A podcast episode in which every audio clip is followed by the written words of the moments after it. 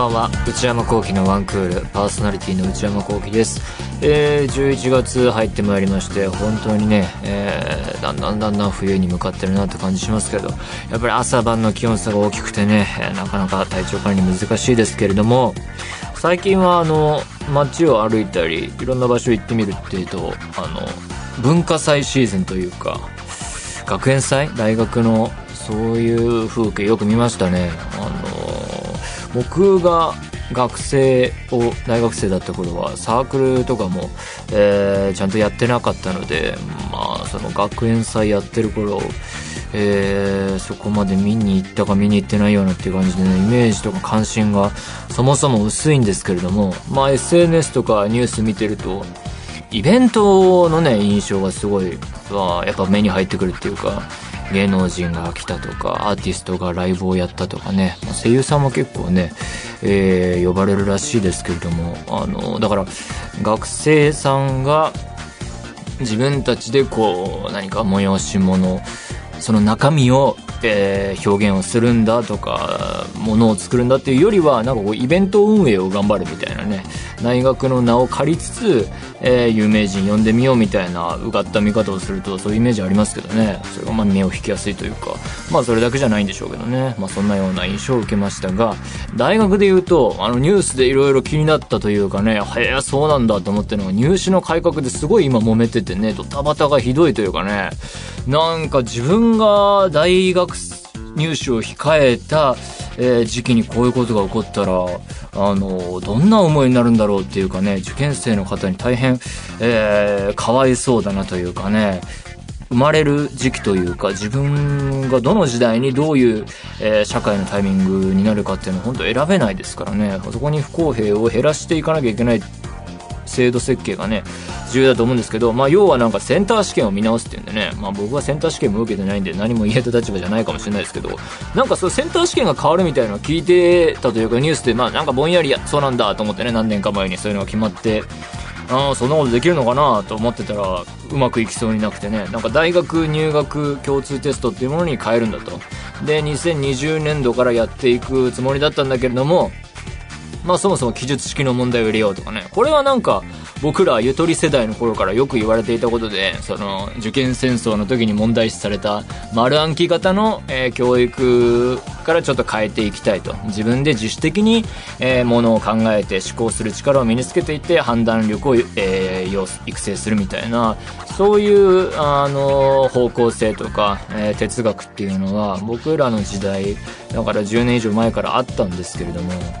えー、で、まあ、英語のテストも変えるんだっていう、最近問題になってるのが、まあ、民間試験を導入するんだってことで延期になったらしいですが、えー、まあ、お金の問題だとか、住んでいる場所によって差が生まれるのをどうするんですかっていうことに、まあ、それを言いまかせる何かがなかったっていうことですよね。本当に、理屈がなってないっていうかね、本当受験生にとっては死活問題だし、大学入試っていうのは人生全てを決めるわけじゃないけれども、まあ、何かは決まるわけで、そこで。で、制度がコロコロ、ギリギリでコロコロ変わると、それに向けた対策をやっていた分の時間が無駄になる可能性があるから、やっぱりひどい話でね。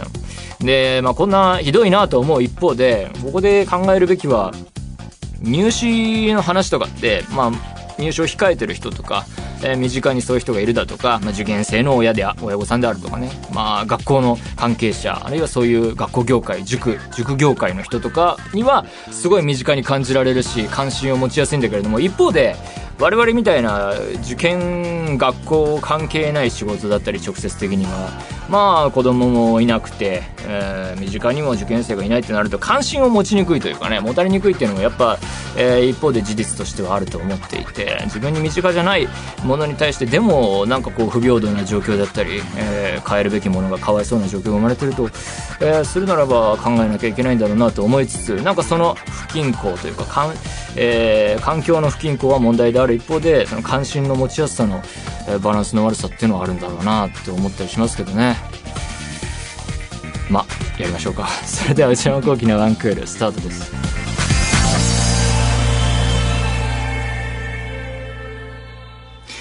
それではお便りを紹介します。えー、ラジオネーム、徳島の姉さんからいただきました。徳島県在住だそうで、えー、内山さん、スタッフの皆さん、こんばんは。初めてラジオにメッセージを送らせていただきました。早速ですが、私は週末、過去11月9日から3日間、あ、じゃあ今、ね、10日の夜ですから、今、えー、もっか旅行中でいらっしゃいますね。えー、3日間、東京へ旅行に行きます。目的は、天王洲アイルで開催されている、スターウォーズ、アイデンティティーズ、ザ・エキシビジョンです。字じゃないんですね。今までのスターウォーズ作品の中で使われた道具や衣装がたくさん展示されているそうです。展示品は約200点ほどあるそうで、これだけの規模の展示品を一度に見られるのは、日本では最後の機会だと公式サイトに記載されていました。最後ってね、そんな後出しじゃんけんでどうにかできそうな気がしますけど、なんか理屈があるんでしょうね。最後である、あの意味という理由がね。内山さんは怒りましたか？いや、言ってません。スターウォーズの展示の後は、お台場のユニコーンガンダムを見に行く予定なので、ああ、内山さんが声で出演されている夜の演出を堪能していきます。かっこ笑い。そうね、今、あの、ガンダム、私が出たやつがやっててね、えー、私の声が流れているのかどうか、今疲れているのかどうかちょっと把握してませんけれども。えー、ではお体に気をつけて元気に過ごしてくださいね。これからも応援しています。スターウォーズの、えー、イベントを目当てに東京へ旅行に行かれると。まあいろいろ他にもやることあるんでしょうけどもね。スターウォーズ、そのエキシビジョンっていうのは行く予定ないですし、マスターウォーズに対する関心がもう本当に薄れているというか、ほぼなくてですね。もうだから7、新しくまた始まるぞってなった時がピークでね、あの時のお祭り騒ぎ、えー、忘れられませんけどね、公開初日にみんな駆けつける感じとかね、夜見に行ったもんな時は楽しかったですけどね。で、あの近辺だとか、その後、えー、続いていあと、なんか外伝みたいなのもあったりしてね、スピンオフというか、その時にトレーラーが出るたびにみんなで大騒ぎみたいな、ワンカット映ったあのキャラはああじゃないかとか、えー、この遠くに見えるのは何なんじゃないかとか、みんなファンが予想し合ったりね、なんかハリソン・フォードが出てきてわーとかっていうのもね、ありましたけどね、ほんと遠い昔のように思いますよね。今本当に期待も関心もないというかね。いちいち見に行ってはいますけどね、劇場まで。8、この間のやつも見て、まあ、失望しましたし、その、スピンオフも見に行ったし、なんか、あの、みんなが知っているあそこのエピソードの裏側には、えー、こんな無名の人たちが頑張った結果、えー、その作戦に身を投じた結果、あそこのレイヤー姫まで繋がったんだみたいなね、話もあったけど、なんだったかもう何にも思い出せないっていうかね、ルーカスは今、何をしてるんでしょうかね。ディズニーに行って以後、まあ、こうなるんだろうなってみんな思ってたと思うんですけど、やっぱりこうなってみると、なんかドラマとかもやるとかね、配信で見れるとか見れないとか、うん、次の9ですか？ナンバリングで言うと。とりあえずひとまずの完結と言われてますけど、あれもまあ行きますけどね、映画館。ただ、大して期待はないというかね。まあ、アダムドライバーもね、他にもいろいろ仕事いっぱいあるだろうからね、スターウォーズそろそろね、終われるといいですよね。他のいい仕事もっといっぱいあるだろうと思いますけどね。いやー、うん、こんな気分、自分がこんな気分になるとは思わなかったですね。そんなテンションなので、えー、エキシビジョンの方には、えー、行きませんけれども、まあ、あの、実際にね、あの、使われたものが見れたらね、それはテンション上がるいいイベントだと思いますけれども。ラジオネーム、スピカさんからいただきました。内山さん、スタッフの皆さん、こんばんは。いつも楽しくラジオを聞かせていただいています。番組250回突破おめでとうございます。今日で252回目の放送になりますが、えー、また、もうすぐ5周年を迎えるとのことで、こちらもおめでたいですね。えー、私は2019年の1月からこの番組を聞き始めたのですが、ああ、結構最近ですね。え最新回は放送をリアルタイムで楽しみつつ、ポッドキャストで過去回も聞いています。過去の放送を聞いていて気になったのですが、現在番組のアイコンは、冷えピタを貼ったワンちゃんのイラストですが、これはまあ多分ツイッターアイコンとかで使われてるものでしょうね。えー、ワンちゃんのイラストですが、過去には雪だるまだったりしたそうですね。かっこ番組最初期に雪だるまに名前を付けてあげてくださいというリスナーからのお便りに対して、名前は付けないという返しを内山さんはしていました。かっこ笑い。ああ、あったような、なかったような。え、私のお気に入りは番組タイトルが一時期ワンルームだった頃は、そうですね。えー、今はワンクールというタイトルでやってますけど、一時期ワンルームっていうんでね、即座にまた戻りましたね。えー、犬小屋に入っているワンちゃんのデザインが可愛くて好きです。まあこれ今でもチェックできるってことは、なんだ、な、その、ポッドキャストで過去アーカイブ聞けるようになっていて、そこを見ると、その当時使ってたアイコンが反映されてるってことなのかなそうじゃないとチェックできないですもんね。もう、スタッフみんな首を入れて、ああ 誰もわからないというようなね、えー、困惑してますけれども、犬小屋に入っているワンちゃんのデザインが可愛くて好きです。他にもネットで検索すると、シーズン3の時期に家電のクーラーがモチーフのアイコンだったようなのですが、詳しいことはわからず、もしよければ私のように途中から聞き始めたリスナーのために、5年間の番組の歴史を彩った歴代の緩いアイコンたちを番組ツイッターなどで改めて一挙公開していただけると幸いです。よろしくお願いします。はあ。これに関しては私は一切関与していないので、スタッフに聞いてみたんですけれども、まあ、基本的に主導権持って作っているのは、この番組のプロデューサーの内田さんという人で、まあ他にいませんからね、えー、内田プロデューサーが身を削ってね、作ってるらしいんですけれども、まあ、要はなんか、連想ゲームでワンクールというタイトルから、えー、ワンデイ、だから犬なんだだとか、えー、クールだから、こう、冷たいとか、そういう連想ゲームでいろいろ広げてった結果、こう、まあ、雪だのなんだの、クーラーだのなんだのっていうのがあったらしいですけれども、あと最初の、あのー、意図としては、あの、シーズンごとに変えていくんだと。えー、それでこう、冬なら冬、夏なら夏っていう、また連想ゲームで、えー、アイコンにちょっと手を入れていったらしいんですけれども、最近はそれもちょっとめんどくさくなってきたというか、ということで、まあ、あんまり変わってないらしいんですけれども、なんと、よくよく聞いてみたら、その、内田プロデューサーが作ってたんだけれども、途中でデザイナーさんに発注してた時代もあったそうで、そんな、手をね、借りてしまってね、申し訳ないですけどね、それで作り込んでた時代もあったそうなんですけれども、えー、またなんか、あの、内田さんに戻ってきたで、今はそうやって作ってるって話ですけれどもね。で、犬も犬でいろんなパターンがあったらしいですけれども。な、なんだっけ？なんか、なんかのアイコンに対して、5、6人の人がいいねって言ってくれたのを誇りと思ってるんですね、今、今でも。そんなにたくさんの人が褒めてくれたら、あの、作った甲斐があるというものですよね。5、6人か。すごいな本当に多くの人にね、期待されてるデザインということですからね、今後のデザインの変化等々に期待ですよね。えー、またなんかこの、ステッカーも作るっていう企画もやってるということでね、そのデザインに大きな期待がね、えー、今度は多分7人ぐらいの人が褒めてくれる可能性もね、ありますからね、えー、減らないことを祈るばかりですけれどもね。まあこんな感じで、えー、スタッフの方々の奮闘によって出来上がっているそうです。ということで何でもいいので送ってみてください。皆様からのお便り引き続きお待ちしています。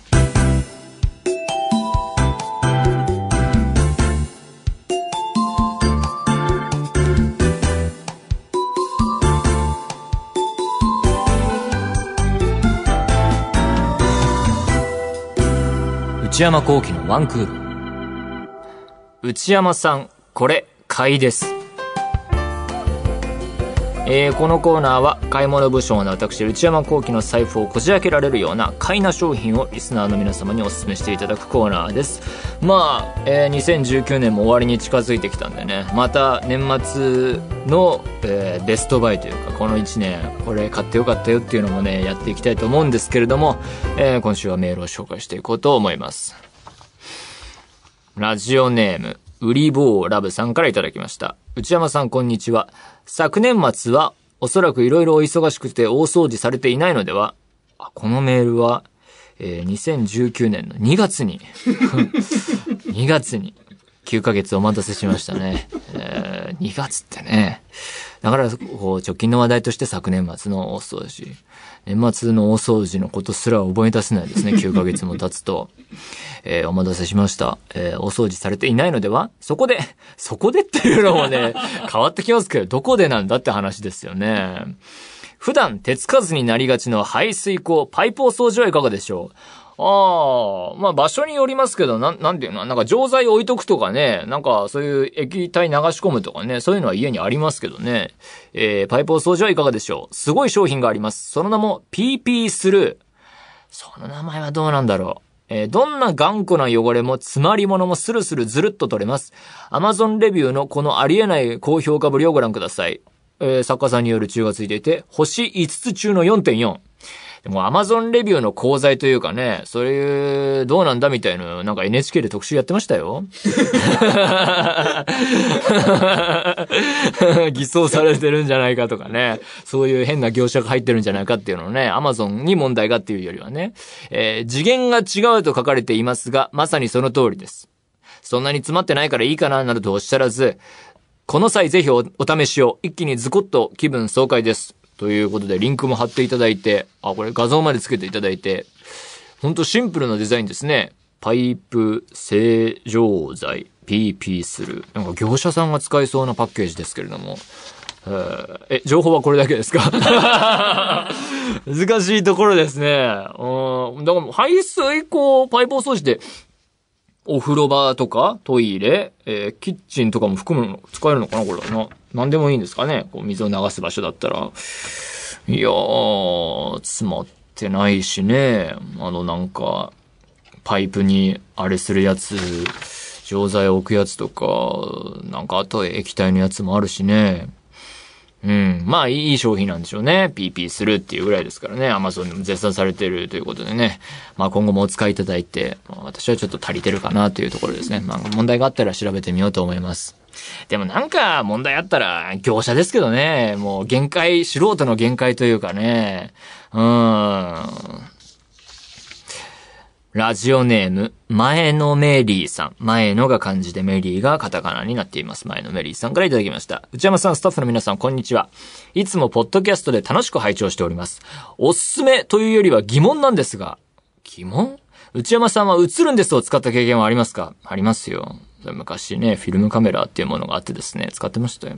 最近リバイバルブームで、あえて映るんですを使って撮影される方も多いようですが、確かに。映るんです使うし、あの、スマホのカメラもね、映るんです風味にこう日付やったりね。もう、新しいものは生まれなくなったということの証明ですよね。その高画質化っていうのは進んでいくんだけれども、そこになんかみんなそこになんか、あの、面白みを抱けなくて、もう昔のこれをチョイスする。どの時代の何をチョイスするんだみたいのが、クリエイティブにおける最前線みたいになってるのは、まあいつの時代もそうだったのかもしれないし、虚しいといえば虚しいし、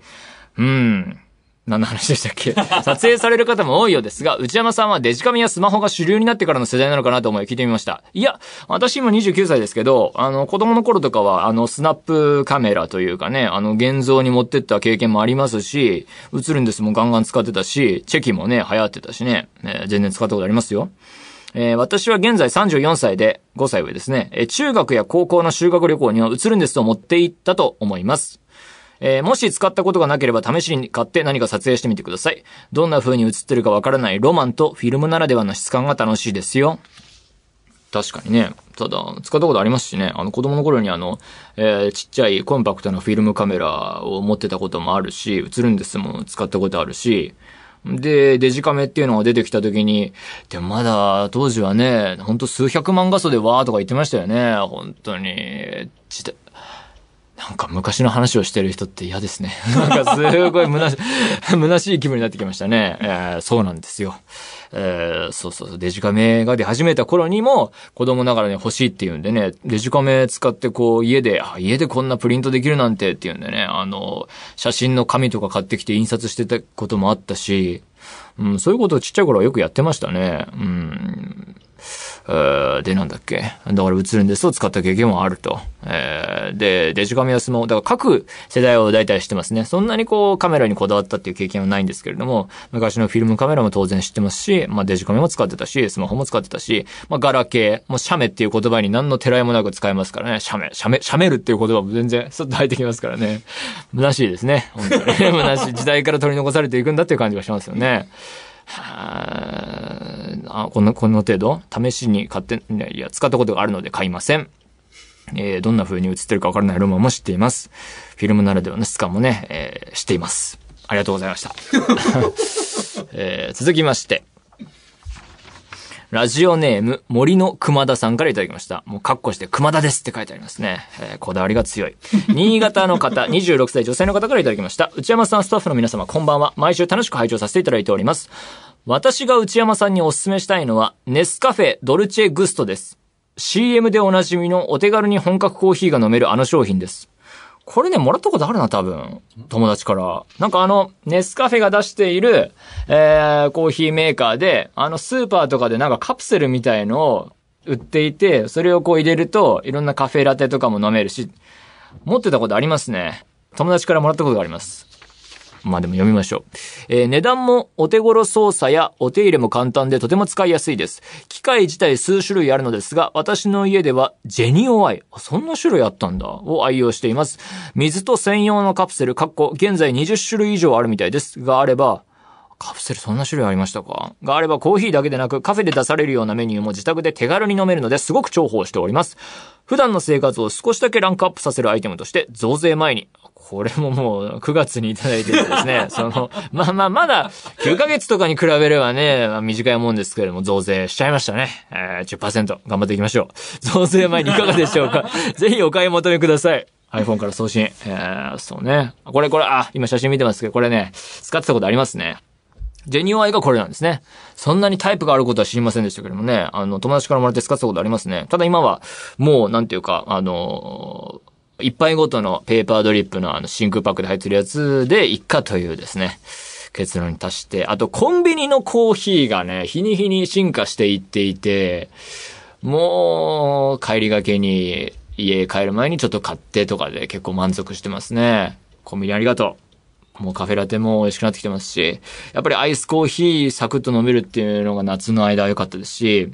うん、なのでそのペーパードリップと、えー、コンビニのコーヒー、これ以上のこだわりはないんだということでね、終わりたいと思います。ありがとうございました。増税はしてしまいました。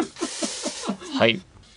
ということで、久々にやったコーナーですけれども、こんなような形で引き続き、買い物不詳な私、内山幸喜の財布をこじ開けられるような、買いな商品を教えてください。以上、内山さんこれ買いですでした。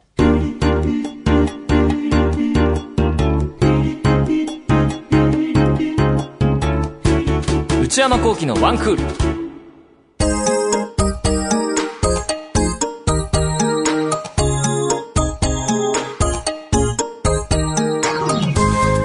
内山幸喜のワンクール。そろそろお別れのお時間です。今週は久々に、えー、投稿コーナー、えー内山さんこれ買いですとかやらせていただきましたけれども、皆さんいかがでしたでしょうか？なんかこう、久々に、えー、送っていただいたのを読んでみると、まあ、多少の時空のジャンプあって申し訳ない限りですけれども、なんかフレッシュな気分でね、あのー読めるというか、